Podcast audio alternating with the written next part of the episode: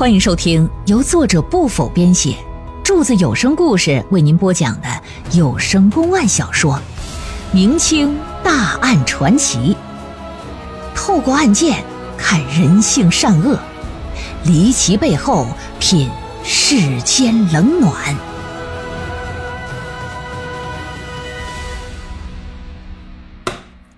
有人说啊，上一集的贯口没贯明白，给贯洒了。嗯，说能不能重来一遍？我试试啊。但见是二门四扇，绿屏风，洒金星啊。四个斗方写的是斋庄中正，背面是严肃整齐。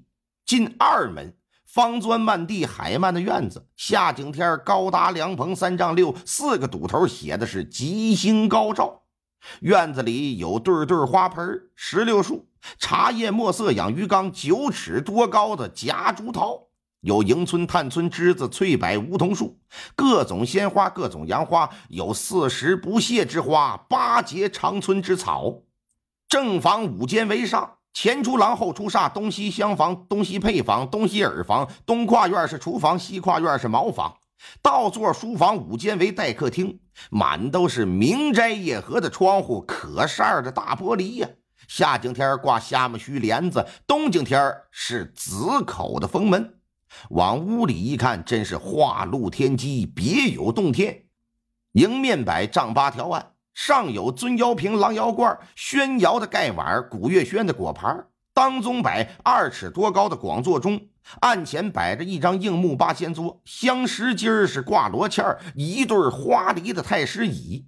桌子上有文房四宝：笔、墨、纸、砚、宣纸、端砚、湖笔、徽墨，有通鉴、天文和地理。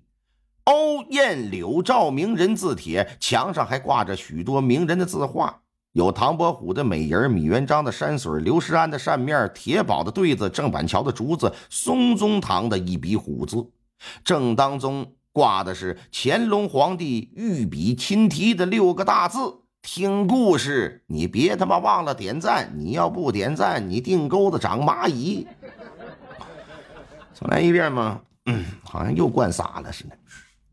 得了，书归正文啊。书归正文，经过一番检验呢，发现没什么收获。另外，这光天化日之下，胆敢进入深宅大院作案，一来可见凶手胆子非常大；二来可见这人呢，对冯家的情况确实是了解，可以肯定的知道，这家里人都去上坟了，只有两个女眷在家。所以说，这冯家和怀疑是自己三个朋友作案，也是有道理的。不过，打现场来看啊，你这大白天的。如果丫鬟是被凶手偷袭致死，没有机会呼救的话，那么凶手在奸杀冯家和夫人时，按理说冯夫人肯定得呼喊吧？从他身上被抓的青一块的紫一块的伤痕来瞧，被奸污的过程之中，明显是进行过激烈的反抗。但是咱也不可否认，不存在那种 S.M 啊，就是那种鞭打滴蜡灌肠，哎，往你嘴里塞小球，往你身上滴蜡油的。有那个变态。那么说，既然发出过响动，附近的邻居是否听到过动静呢？老爷让衙役呀一分为三，一伙去走访冯家的邻居，一伙去传唤那三人到衙听审，另一伙呢上当铺追查冯家丢失的财物。到了县衙大堂之上，照例手持刑杖位列两旁啊。潘云逸转屏风入座，啪的一拍惊堂木：“来呀，带上来！”衙役把三人给带上了大堂。这三人不是别人呐，正是冯家河所告的那仨。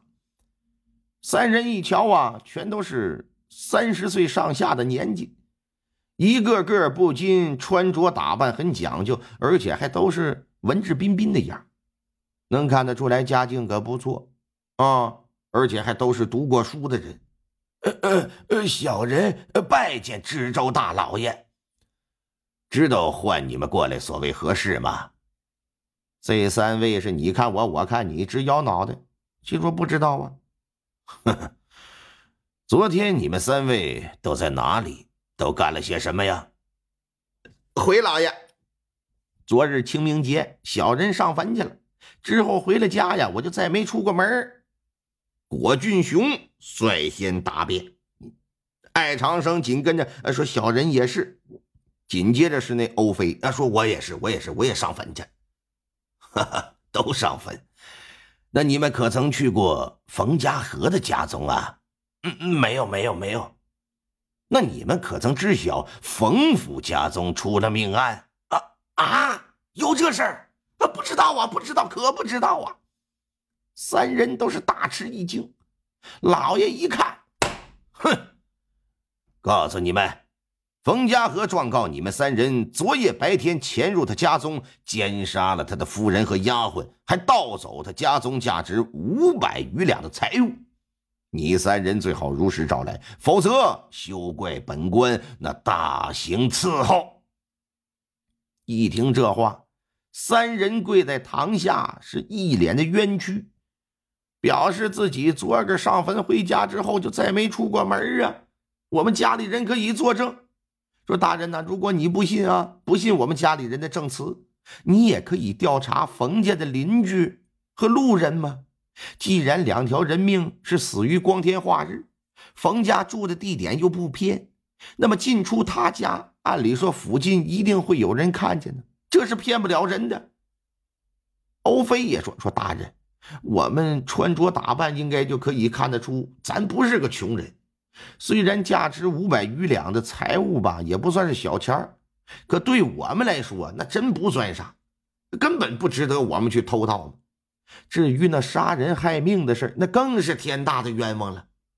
平时跟家我走道都得拿放大镜先照照地面啊。”俺家那院子里可以这么说，跟航母甲板似的，连个石头子儿都不能有。我就害怕踩着那小蚂蚁杀生害命，我咋敢去杀人呢？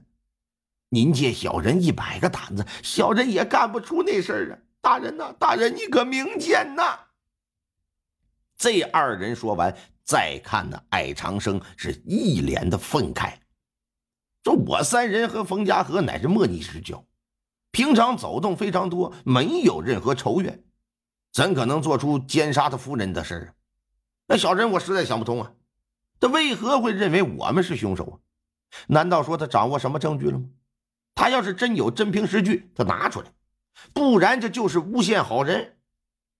大人，小人请求严惩诬陷他人清白的冯家河，为小人做主。